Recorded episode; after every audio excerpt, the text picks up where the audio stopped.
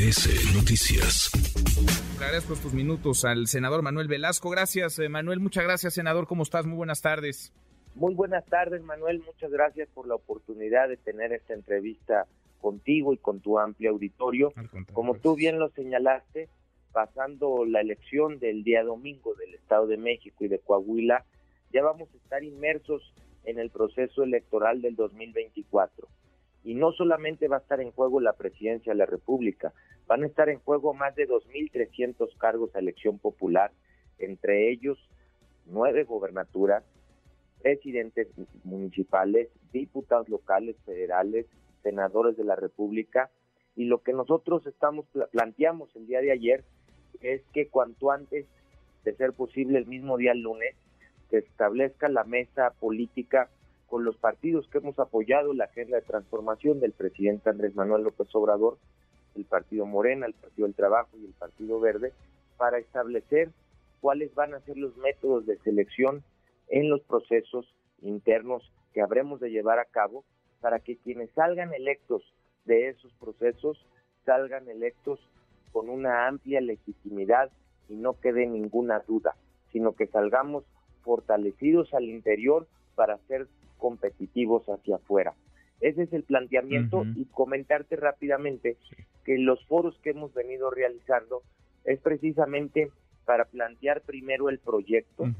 Primero eh, estamos escuchando a académicos, a, a, se nos está cortando. A ver, vamos a recuperar la comunicación con el senador Manuel Velasco.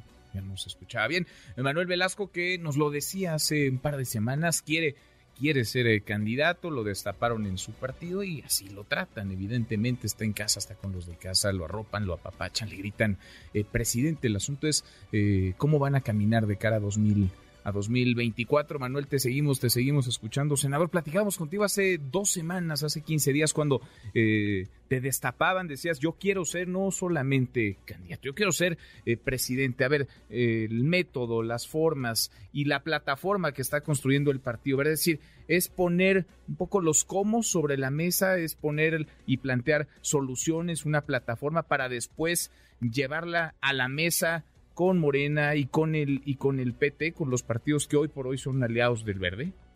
Por supuesto que sí, mira, lo más importante ahorita para nosotros es establecer una agenda que sea la plataforma del 2024, en un proyecto donde los ciudadanos se sientan identificados.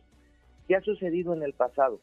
El Verde acompañó la candidatura del presidente Vicente Fox, donde se logró la primera alternancia, y también la elección del 2012, y no se estableció un proyecto previo.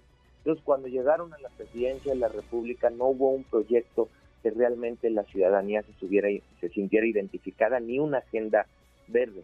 Lo que estamos haciendo ahorita, y que quede claro que no es una cuestión de cargos, sino lo que queremos es establecer un programa, para hacerte muy específico, en tres temas puntuales. En materia de medio ambiente, lo que estamos planteando es la concientización de la importancia que tiene cuidar nuestros recursos naturales. Establecer una materia obligatoria desde que los niños vayan a preescolar, primaria, secundaria, preparatoria, que concientice la importancia que tiene cuidar nuestros recursos naturales.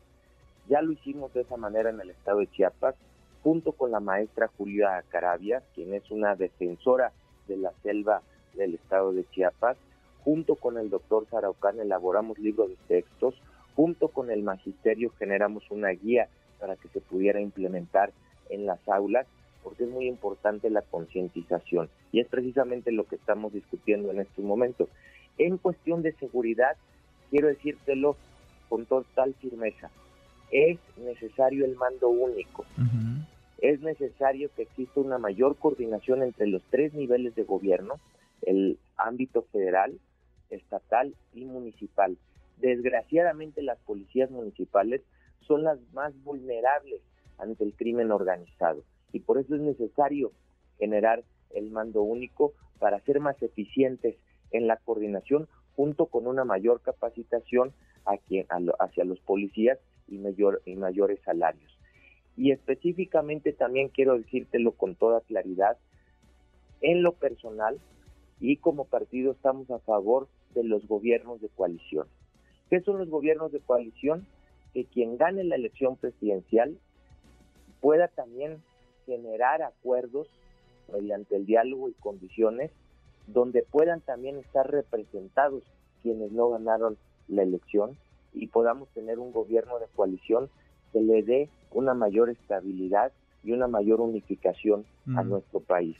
Ahora eh, platico con el senador Manuel Velasco, coordinador del Partido Verde en el Senado, aspirante a la candidatura presidencial. Conversamos hace unos días, el lunes de esta semana, con el canciller Marcelo Ebrard en estos micrófonos. Nos decía el lunes, el lunes 5 eh, de junio, al otro día de las elecciones en el Estado de México y Coahuila, haré mi planteamiento. Voy a dar, digamos, eh, lo que considero podemos plantear sobre la mesa para que no haya ruptura en la 4T, para que nos mantengamos eh, unidos. ¿Tú cómo te imaginas, eh, más allá de esto que nos hablas, el fondo, la solución de problemas a las muchas a las eh, muchas realidades que convergen en nuestro país, la forma, es decir, los tiempos y la forma, el método, los métodos para elegir al candidato presidencial, me imagino, de, la 4T. Me queda claro que tú eres la propuesta del Partido Verde. Gerardo Fernández Noroña nos decía hace unos días también estos micrófonos, yo soy la propuesta del, del PT. ¿Cómo te imaginas los tiempos y el método para elegir a un solo candidato a la presidencia dentro de la 4T?